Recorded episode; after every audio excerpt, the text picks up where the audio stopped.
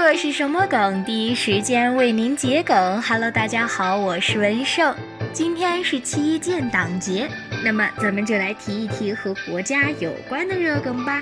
第一个词，此生无悔入华夏，来生还在种花家。意思是，身为中国人，无悔流淌华夏血液，如果有来生，还要继续做中国人。这句话出自中国动漫电影《那年那兔那些事》中的经典台词：“种花家等于中华家。”画面兔子说出这句台词的时候，所有人都热泪盈眶。这个句式改编自“此生无悔入东方，来世愿生幻想乡”，这是东方 Project 爱好者最先使用的。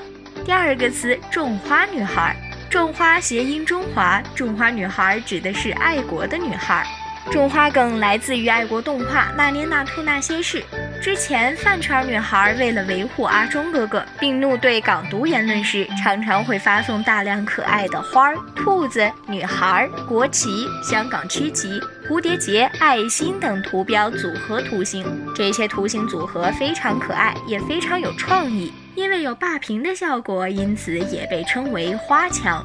发送这种花墙的女孩就被称为种花女孩，因为寓意美好，所以后来阿忠哥哥的粉丝及任何一个爱国女孩都叫做种花女孩。